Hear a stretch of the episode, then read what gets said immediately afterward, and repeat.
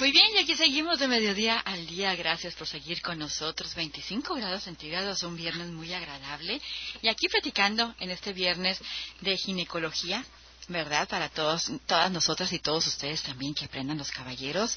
La doctora Patricia Regalado Briz con nosotros. Pati, bienvenida. ¿Cómo estamos? Encantada una vez más de estar por aquí en este programa con muchísimo gusto, ya saben. Fíjate que eh, ya hemos hablado en otras ocasiones de lo que son los cólicos menstruales y cosas de esas, pero ahorita, aparte de tratar un poquito lo de los cólicos menstruales, quisiera hablar del síndrome premenstrual. O sea, no es lo mismo, es parecido, pero no es lo mismo. Un poquito antes. Un poquito antes, por eso es premenstrual. O sea, ¿cuántas veces andan por ahí, este, eh, pues alguna amiguita, alguna conocida, algún familiar, verdad, con que se siente mal cuando va a venir la menstruación. Eso es el síndrome premenstrual. Avisa.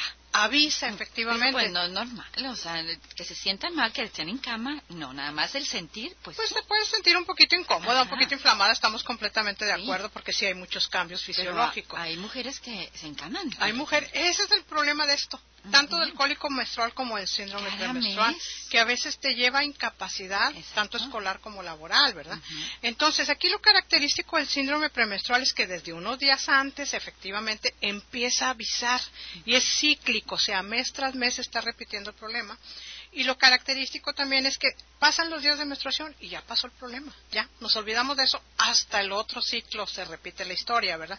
Entonces, típico que, que la, la, persona anda irritable, enojona, deprimida, a veces llorona, muy sensible, en fin, y se quejan mucho de que les duelen los pechos, les duele el busto, retienen líquido, ¿sí? Inclusive si ellas se pesan durante esos días, hasta pueden aumentar un kilo o dos porque están reteniendo líquido, no porque subieron en sí de peso. Algunas pacientes refieren que les da más apetito. Hay quien les da por comer cosas dulces, sobre todo. Es lo que más les atrae en ese momento, ¿sí? Y hay quienes se quejan de que pues tienen acné, acné, ¿verdad? De que tienen dolor de cabeza, sobre todo cuando hay predisposición a la migraña, se puede desencadenar más en esos días, ser mucho más marcado. entonces, en todo eso es una serie de signos y síntomas eh, que constituyen o vienen a formar lo que es el síndrome premenstrual, ¿sí? Y a veces hay una tendencia familiar, fíjate que es muy común que cuando la mamá o alguien muy cercano a nosotros tiene ese problema, generalmente las hijas también. Así es, o sea, es hereditario. Tiende a haber, sí, algo familiar. Tenemos llamada telefónica. Hola, muy buenas tardes. Hola, Pati, ¿cómo estás? Hola, ¿cómo estás, Inocencio? Ay, ya me conoces. Eh, sí, claro. no, pues, eh, estamos muy plática. Bueno, que no, yo soy hombre, ¿verdad? Ajá. Este, sí, o sea, pero yo tengo amigas y me han preguntado sobre eso y lo que yo, bueno, lo que yo escucho pláticas, lo explico a ellas. Sí, comprender, sobre todo comprender la situación, porque muchas veces como ustedes no lo viven, pero sí comprender a la mujer y en dado momento tú que eres terapeuta, saber por dónde va también en diferentes etapas del ciclo de la mujer. Sí, y le dije, mira, pues fíjate que tengo este problema, digo, es un problema ayer de queda, por esto, y pues sí, te voy un sueño, sí, es, es casi en esta manchapa, y por eso tiene este problema que tengo, mi esposo le confió esto y no sé por qué tú, con, es que tú me entiendes, como que eres más comprensivo, digo, sí, trato de, apoyar a ustedes. O sea, aprende para orientar a las amistades y a las personas que me lo pidan. Así es. Es malicia, porque muchas veces está mal controlada, yo no, digo, no, no, yo sin respeto, digo, es una, una plática entre una persona con de bastante ilustrativo para, para tanto para ti para mí. Muy bien, qué, qué, bueno, ¿verdad? Que existan personas así que, que, nos comprendan a nosotros como mujeres, definitivamente. Digo, tenemos muchos cambios, ¿verdad? En diferentes etapas de nuestra vida y pues aquí es muy importante el apoyo emocional, también el apoyo de la familia. Felicidades por ser una de esas personas. Eh, pues gusto saludarla y pues que siga adelante, bastante gente y, y Daniel, la gente quiere que vaya, usted y a toda su familia. Igualmente, igualmente, Inocencio de corazón, bendiciones. Oye, el teléfono de, de Víctor se llama, el de Nutivo. ¿Víctor? Sí, ¿o cómo se llama? De Víctor Longoria. Ah, sí. Sí, claro. De, que habla de Nutivo, ¿Qué, qué, cómo? que habla del, del hipnotismo. Ah, no, él es Enrique. Ah, Enrique. Por ahí va, por ahí va. Sí, ¿quieres el teléfono de Enrique? Sí, porque lo marqué, Sí, claro que sí, ahorita te lo paso con mucho gusto aquí fuera del aire. No me cuelgues, ¿eh? Muy bien, entonces como platicábamos, ¿verdad? Pues el síndrome premenstrual es bastante común, o sea, eh, se puede decir que un 70 o más de un 50% de la población en algún momento ha presentado estos síntomas. Ahora, pues, ¿qué es lo que vamos a hacer, verdad? Cuando tenemos ese síndrome premenstrual, es bien importante llevar una, una dieta balanceada, número uno, quitar los alimentos chatarra, ya sabemos, pues papitas y cosas que no debemos de comer en exceso sobre todo. Es muy importante una dieta baja en sal para no retener líquidos, porque mencionaba, uno de los problemas importantes es que la paciente se hincha, retiene, retiene líquidos, inclusive, eh, digo, les da por comer cosas demasiado dulces. Entonces, la dieta adecuada es bien importante, es básica. Baja en sal, baja en carbohidratos. Hay que comer un poquito mejor, más balanceado, algo más de, carne sin, sin, grasa, lácteos sin grasa también, ¿sí? Todo eso es muy importante. Y se ha comprobado que el ejercicio también nos ayuda a controlar el síndrome premenstrual. O sea, muchas veces necesitamos este algún tipo de terapia como, como yoga, como relajación, en fin, ¿verdad? Entonces, ¿qué es lo que vamos a hacer con el síndrome premenstrual, verdad? Si no se quita con estas medidas que estoy mencionando. Pues en algunas ocasiones tenemos que manejar un diurético suave, por ejemplo, porque la paciente está reteniendo líquidos, se siente incómoda, se siente inflamada, ¿sí? Entonces tenemos que manejar un, diurético suave. Cuando son demasiado aprensivas, en ocasiones tenemos que manejar también antidepresivos, ¿sí? Ya pacientes que llegan a, este, este, extremo, ¿sí?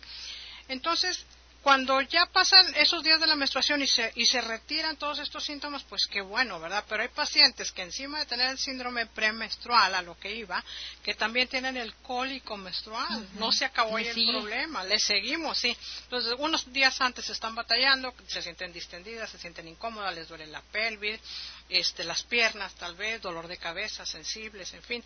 Llega la menstruación y hay pacientes a los que, en lugar de quitárseles, continuamos con el problema. Entonces aquí ya estamos ante el cólico menstrual o dismenorrea. Dismenorrea es una palabra que tiene su origen griego y quiere decir ciclos menstruales dolorosos. ¿sí? Entonces aquí ya en la dismenorrea ya estamos ante otro, ante otro caso, como quien dice, ¿verdad? Y puede ser dismenorrea de origen primario, cólico menstrual de origen primario y cólico menstrual de origen secundario. ¿Cuál es la diferencia en, la dismenorrea primaria o cólico menstrual primario? ¿sí? Aquí lo típico es que hacemos exámenes de laboratorio, exploración física, este, exámenes como una ecografía, como una histerosalpingografía, en fin, y no encontramos ningún dato anatómico, ninguna causa anatómica que nos explique el cólico menstrual. Esa es la dismenorrea primaria y generalmente se presenta en pacientes jovencitas. ¿sí? El típico de que pues no hay nada, ¿verdad? Entonces aquí no la tenemos que llevar con un tratamiento sintomático. Que la paciente tiene náuseas, pues dale algo para las náuseas, que tiene dolor de cabeza, en fin, No la tenemos que llevar así, paso a paso, así es. A ver, ¿tenemos una llamadita? Hola, muy buenas tardes. Sí, muy buenas tardes. ¿Es la radio? Así es, sí, ¿quién habla? Sí, mire, habla el señor Ajá. Este, es para preguntarle si estoy fuera del aire, disculpe. ¿Cómo? ¿Estoy fuera del aire? Está, en el, está al aire. Ah, está al aire. Disculpe. Este, ¿Puede ponerme del aire? A ver, sí, claro. A ver, no, no me cuelgue ahorita en un segundito. Gracias. Bueno, continuamos con el tema, este, el cólico menstrual o dismenorrea, que como les decía en ocasiones acompaña al síndrome premenstrual. Ahora, existe la dismenorrea eh, secundaria. ¿Cuándo podemos hablar de estos casos, verdad? Es en pacientes generalmente un poquito ya más grandes, ya están en su vida reproductiva franca o inclusive ya casi llegando a la menopausia. Estos pacientes, eh, lo típico es que eh, sí vamos a encontrar alguna causa anatómica. Después de hacer estudios, después de un interrogatorio, como debe ser una buena historia clínica, una buena exploración, vamos a encontrar por ahí a veces la presencia de miomas, por ejemplo, en pacientes que ya están un poquito más maduras. Un mioma es un tumor de tipo benigno que se desarrolla en la capa muscular del útero Entonces, la presencia de miomas nos puede ocasionar el cólico menstrual también por ahí. A veces el problema está en otra capa del músculo del útero que viene siendo el endometrio. Estos son, eh, por ejemplo, por la, presencia de pólipos endometriales, eh, eh, miomas también este, submucosos, ¿verdad? Todos estos nos pueden ocasionar cólico menstrual. Es bien importante cuando usted trae por ahí un dispositivo, ¿sí? Que se lo revise. Muchas veces un dispositivo puede ser la causa de un cólico menstrual, ¿sí? Por ahí de repente me encuentro pacientes que por ningún motivo se quieren checar el dispositivo ni se lo quieren retirar. Y muchas veces también aumento de sangrado. aumento de sangrado. Aparte el dispositivo, pierde su efecto y luego se están quejando de que quedaron embarazadas con dispositivo. Pues como no, si el dispositivo era para tres años y se lo dejó diez años, ¿verdad? Entonces es un, es un ah, algo extraño a nuestro organismo en un momento dado, es algo artificial, ¿sí? Que puede causar aumentos de sangrado, como lo dice, puede causar también infecciones pélvicas, ¿sí? Entonces, es bien importante, amigas, si traen por ahí un dispositivo, que se lo revisen y si quieren seguir con dispositivo es muy aconsejable que se quiten ese y se pongan uno nuevo. No es eterno el dispositivo, acuérdense que es algo como quien dice prestado, ¿sí? No es parte de nuestro organismo. Entonces, como podemos ver, las causas del, del cólico menstrual o de la dismenorrea secundaria son muy, muy variables. A veces pueden ser desde malformaciones a nivel de útero, pueden ser infecciones en la trompa, infecciones pélvicas, quistes de ovario, eh, cuando las pacientes han tenido, por ejemplo, ahí un, aborto, ya se ha provocado en forma natural que hubo algo de instrumentación a nivel de útero, a veces hay infecciones o hay complicaciones propias de ese procedimiento. Entonces, eh, la paciente puede, puede presentar después este, lo que es el cólico, el cólico menstrual. Lo característico de la dismenorrea secundaria es que pasa la menstruación y no se quita muchas veces el, cólico. O sea, no precisamente está relacionado con los días de menstruación. Y en cambio la dismenorrea primaria, que decíamos que no encontramos ninguna causa orgánica aparente, aquí pasa la menstruación y ya, nos olvidamos del problema. ¿sí? Generalmente hay algo de proceso inflamatorio, es lo que está pasando, pero no hay una tumoración, no hay una infección, no hay un porqué. ¿sí? Entonces ya hasta el otro ciclo se, se repite el problema. Ahora, cuando la, la persona, la mujer en dado momento tuvo un proceso así durante toda su vida. Cuando llega también a la, menopausia, también eh, hay trastornos de este tipo o mayores trastornos. No, fíjate que todo lo contrario. Si la dismenorrea es de origen primario, uh que no hay causa orgánica aparente, al contrario, llega a la menopausia y tiende a mejorar. ¿Por qué? Porque ya no hay ovulación. O sea, el cólico menstrual está relacionado con la ovulación, por eso se presenta en, muchachitas jovencitas que empiezan con su, con su vida reproductiva. Sí, pero yo decía por, el cambio hormonal en dado No, fíjate, al contrario, tiende a mejorar todo eso. Tenemos llamada telefónica. Hola, muy buenas tardes. Sí, buenas tardes, Pati. Hola, bien, bien, gracias. ¿Quién habla? Rosy. Rosy, bienvenida, dinos. Sí, mira, le quería preguntar a la doctora. Yo me hice la mamografía. Sí. Y entonces, este, nada más le quería preguntar, porque dice aquí, calcificación única izquierda gruesa por probable fibroadorno. A ver, ¿calcificación qué? Calcificación única izquierda gruesa por probable fibroador. Fibroadenoma. Pero pues me dijeron que no era malo, pero pues yo ajá, ok. Sí, lo que pasa es que ahí están viendo una tumoración, no, necesariamente es maligna, efectivamente. Sí. Están pensando en un fibroadenoma que es una tumoración benigna, ¿sí? que se presenta en el tejido mamario, ¿sí? Sí. Este, bueno, y muchas veces hay la presencia de calcificaciones. Ajá. Las calcificaciones en las mamografías es muy importante cuando nos las em, describen como calcificaciones agrupadas. ¿Sí? Ahí sí puede ser sospecha de algo maligno. Calcificaciones aisladas se consideran benignas. Ah, Pero yo nada más le quería preguntar, ¿para eso se necesita tratamiento o cómo? El fibroadenoma hay que ver de qué tamaño lo describen, de qué tamaño está. No, es que dice, no se identificaron imágenes especulares, modulares ni microcalcificaciones. Lo dice conclusión, allá, eh, conclusión hallazgos de tipo benigno, viral, tos. Ajá, ok. Bueno, muy bien. Sí, ah, sí aquí están describiendo todo eh, bien, ¿verdad? O sea, bueno, no precisamente bien, es benigno. Puede haber ciertos cambios que consideramos hasta cierto punto, pues no normales, pero sí bastante comunes.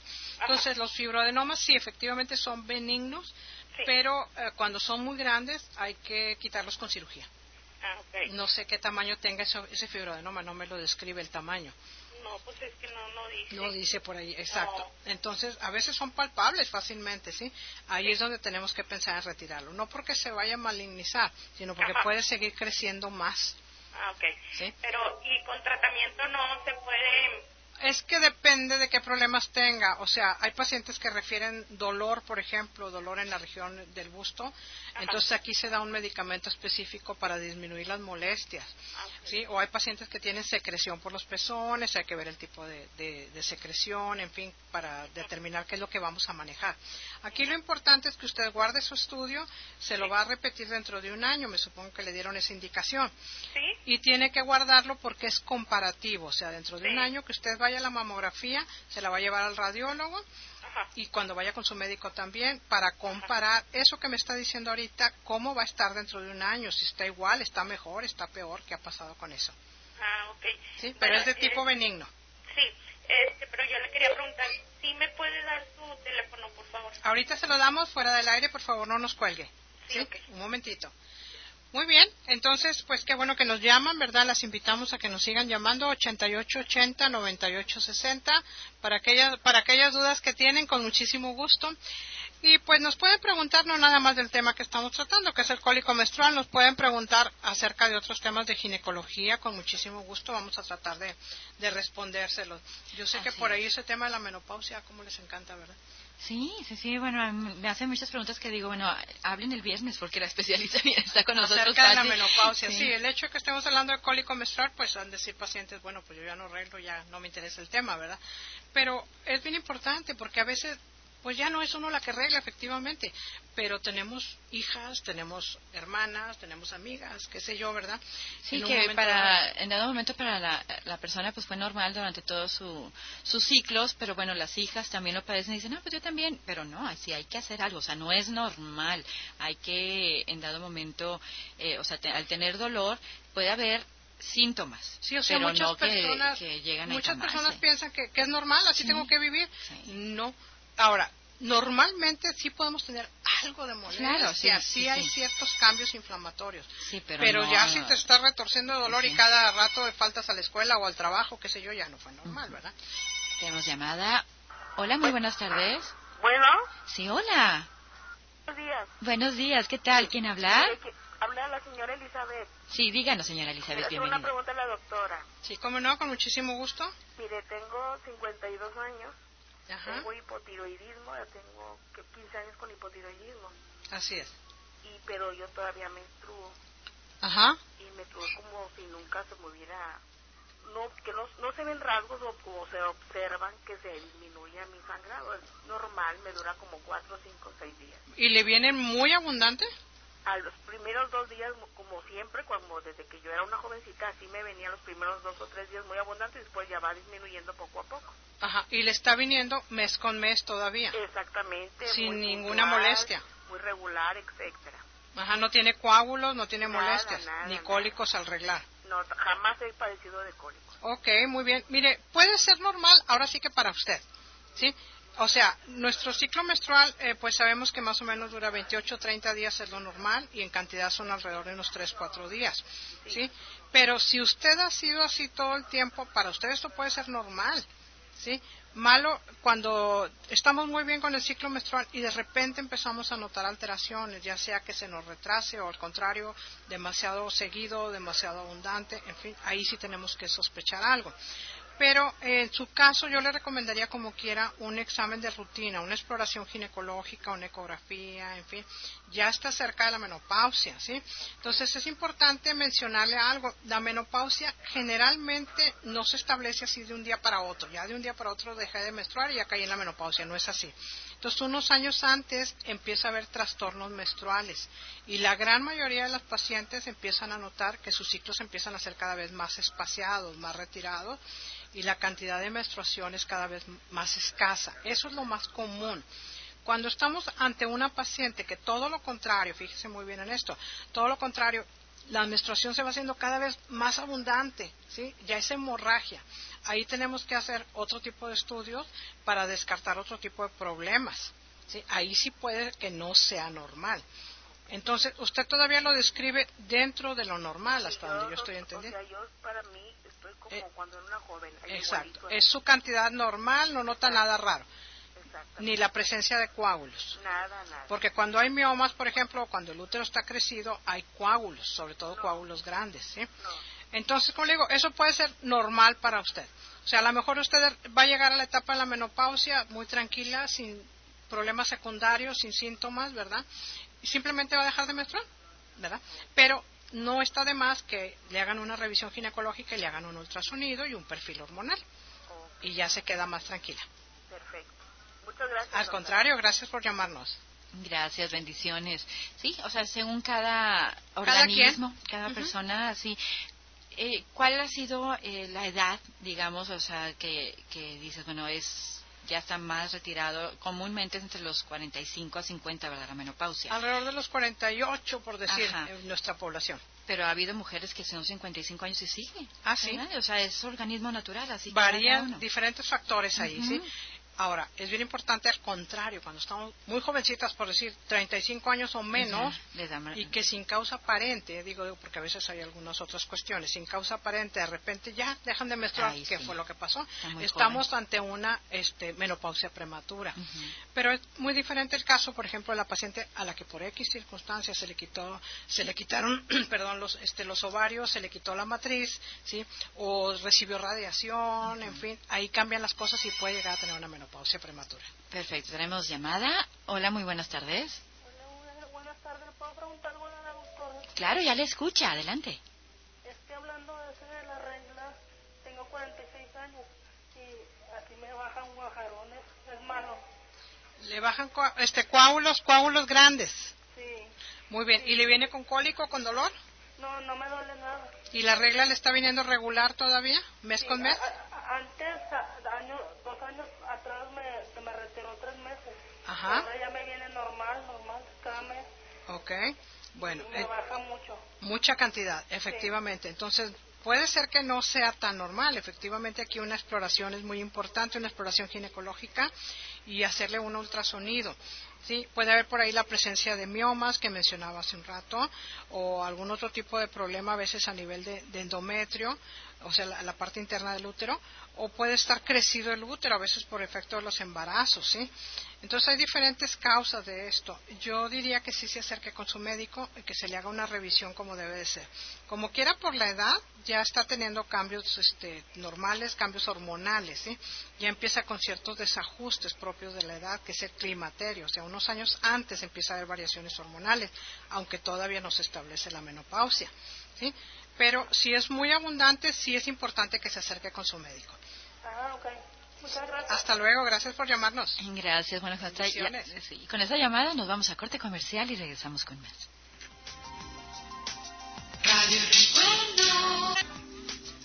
Muy bien, y aquí seguimos de mediodía al día. Efectivamente, estamos en el 8880, 9860. Y bueno, muy interesante la pregunta que te realizaron ahorita hace un momento. Si tiene que ver también el que hayan empezado con sus menstruaciones muy jovencitas a que también pueda retirarse a más temprana edad la, menstruación. Sí, sí, sí. O sea, eh, eh, la paciente que habló ahorita específicamente dijo que empezó a arreglar a los ocho años. Entonces tiende a retirarse a una etapa un poquito más temprana de lo común, ¿verdad? Pero está, aceptable como quiera. Eh, aquí también hay una tendencia familiar. O sea, no siempre se nos va a retirar, obviamente, a, todos igual, a la misma edad. Hay diferentes factores, ¿sí? por ejemplo, pacientes muy delgaditas tiende a quitarse la menstruación o llegar a la menopausia, pues, en forma más temprana en las pacientes delgadas, ¿sí?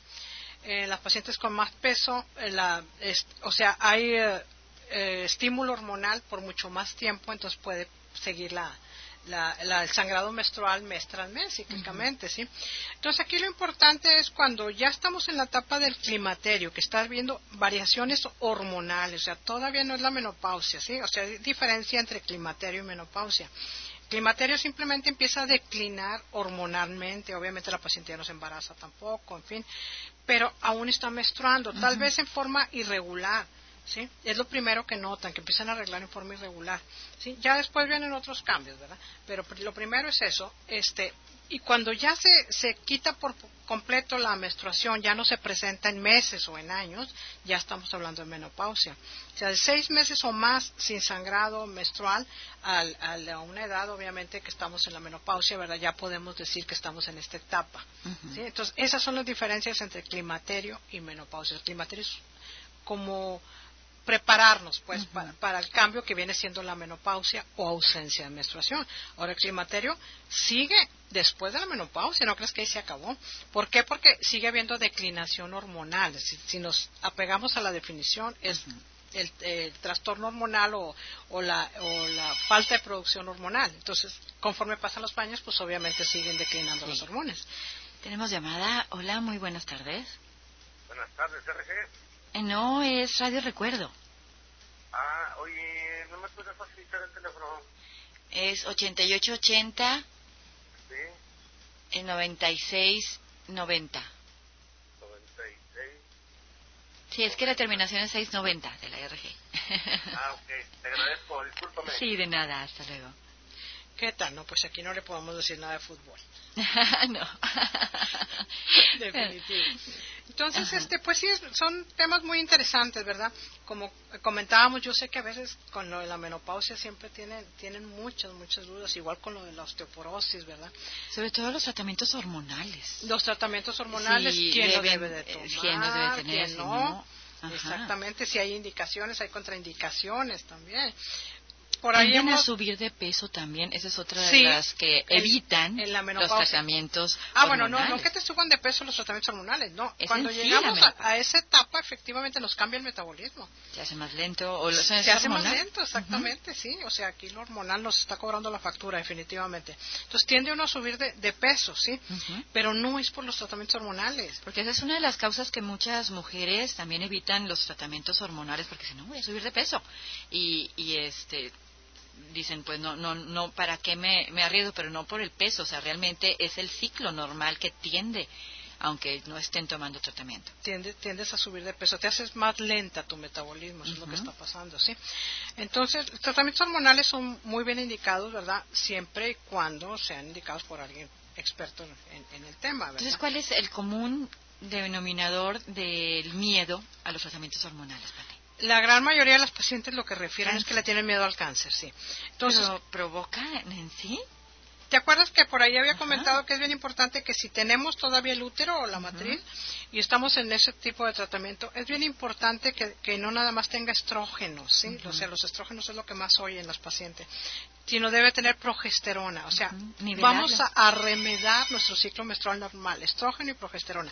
si nada más le damos estrógeno, a una paciente que tiene útero, nos corremos el riesgo de causarle un problema ahora sí de cáncer, de cáncer de endometrio dentro de la matriz si le está eh, provocando más eh, hormonas nada más estrógeno, sí. Tenemos llamada. Hola, muy buenas tardes. Bueno, sí, buenas tardes. Disculpe, tengo una pregunta para la doctora. Sí, claro, ya le escucha, dígame. Eh, mire, yo tengo 51 años y tengo, eh, en el 2006 me dijeron que tenía un bioma. Pero cuando me he hecho los exámenes de, de, de Papa Nicolau, eh, nunca me dijeron más nada. No, lo que pasa es que... Ajá. El mioma no va a salir en el Papa Nicolau, ¿eh? Okay. Nunca se lo van a reportar el Papa Nicolau. ¿Perdón? Ok.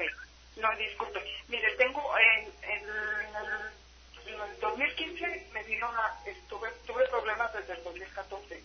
Ya arreglaba... Abundante. Eh, digamos que, no, digamos que eh, el año 2014, dos o tres meses lo arreglé. Ah, ok, muy bien. pero salteados. Ajá. Sí, en porque... El 2015, Ajá. En el 2015 ya no arreglé, el, la última vez fue en marzo, me parece, febrero-marzo. Y de ahí ya no, ya no arreglé. Entonces yo fui con el ginecólogo y me hicieron un, como un fraconido. Ajá, y ahí salió el mioma. Eh, no, no, ahí no salió nada. Ahí nada más me dijeron que mi útero todavía estaba de un tamaño que todavía no me tocaba la, la menopausia o premenopausia. Ajá, y me dieron unas pastillas por tres meses.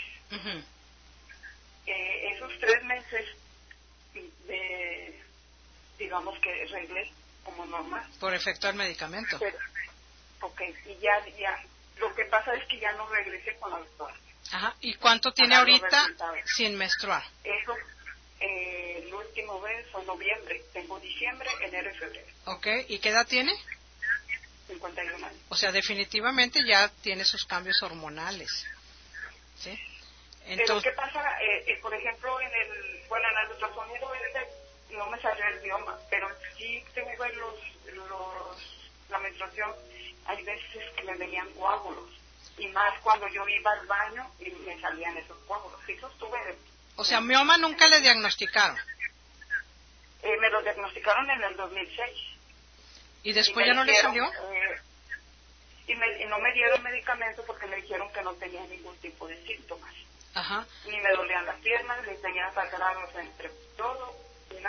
En el 2006 sí se lo diagnosticaron. Sí. Y después no salió en otra ecografía. No. Es que los miomas no tienden a desbaratarse así como así, ¿sí? Entonces, al contrario, si ya se lo habían diagnosticado desde antes, lo más probable es, si no se mantiene igual, tiende a crecer. Digo, a veces lo podemos tener ahí y ni cuenta nos damos, sí, puede ser un hallazgo por algún estudio, en fin. Este, pero a lo que voy es que no se le va a quitar así de buenas a primeras, ¿sí? Entonces, depende del tamaño del mioma, en fin, aquí lo que se hace es, en todo caso, es observación. ¿sí? Ya cuando le causa hemorragias, le causa problema, entonces hay que pensar a esta edad suya ya quitar la matriz. ¿sí? Cuando son pacientes más jóvenes y que todavía están buscando el embarazo, se quita únicamente el mioma. ¿sí? Pero ya pacientes ya más grandes que ya no hay el deseo de embarazarse, aquí se, se aconseja quitar la matriz. Pero en este caso que no, bueno, que no tengo síntomas y nada, todavía tendría que quitarme la matriz. No, si no tiene síntomas, nada más estarse revisando de perdido una vez al año.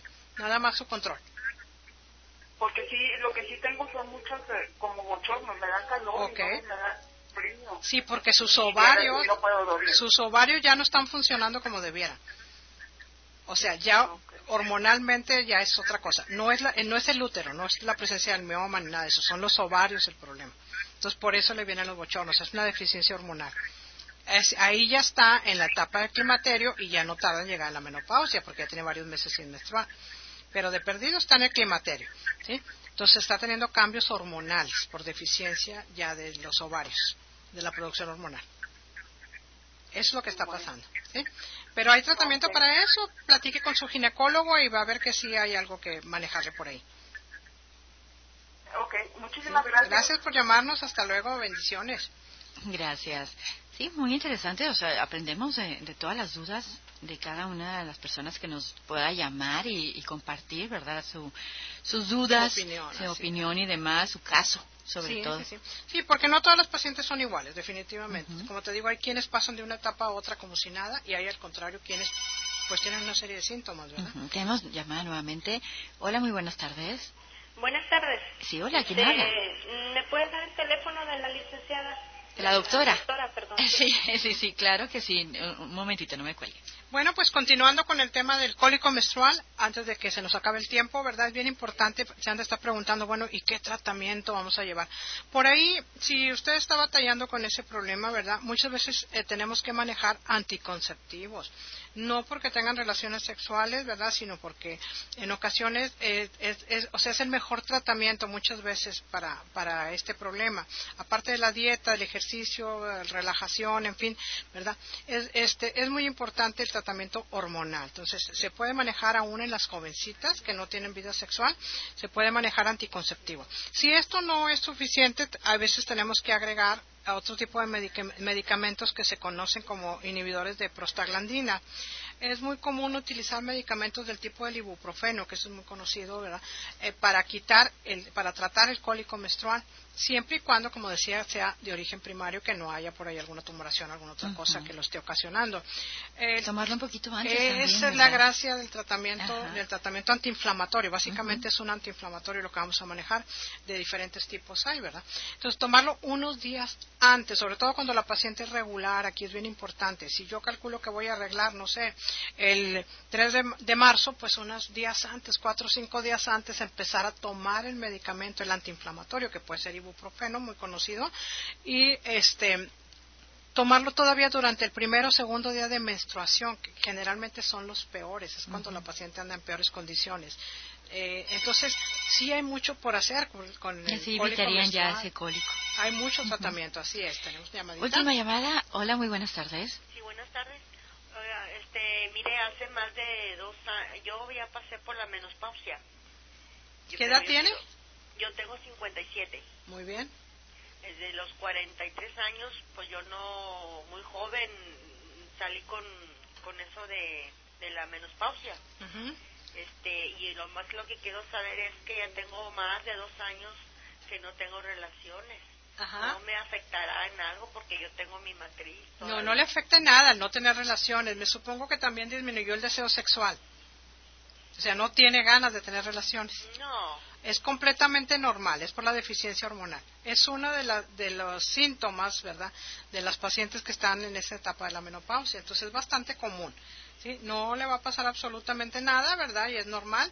Aparte de aunque tenga, la matriz, sí, no pasa nada. Ya la matriz, pues nada más nos va a servir hasta determinado momento para tener hijos y para menstruar. Sí, yo, cada año pues veo mi examen de, del Papá Nicolau. Así es. Este, y pues he salido bien, gracias a Dios. Perfecto, que se haga su Papa Nicolau cada año, su mamografía y el estudio de los huesos, no me lo dejen pasar. Cuando estamos en la etapa de la menopausia, se nos viene en cascada todo, ¿sí? Entonces, este, uno de los problemas es la descalcificación. Porque también ahorita tengo yo un problema de, de, hace como tres años y medio que estoy con que los, de la dolencia de mis huesos. Exacto. Este, y son este que me salió osteoporosis en una en una en una densitometría. Exactamente, sí. Este, pero pues me dicen que es por la diabetes, que es por la diabetes. Puede influir definitivamente, pero aquí también tenemos el, el problema de la menopausia. O sea, aparte de la diabetes, sí, es otro factor importante. Entonces, si ya le diagnosticaron osteoporosis, aquí es muy importante ahora seguir el tratamiento. La osteoporosis es progresiva. Sí. Usted puede llegar a invalidez si no se trata. ¿sí? Vamos a hablar de que los huesos se hacen porosos, se hacen frágiles, se puede romper fácilmente. Puede haber fracturas en columna y en cadera. Entonces, tenga mucho cuidado, ¿sí? Sí. Gracias. Al contrario, bendiciones.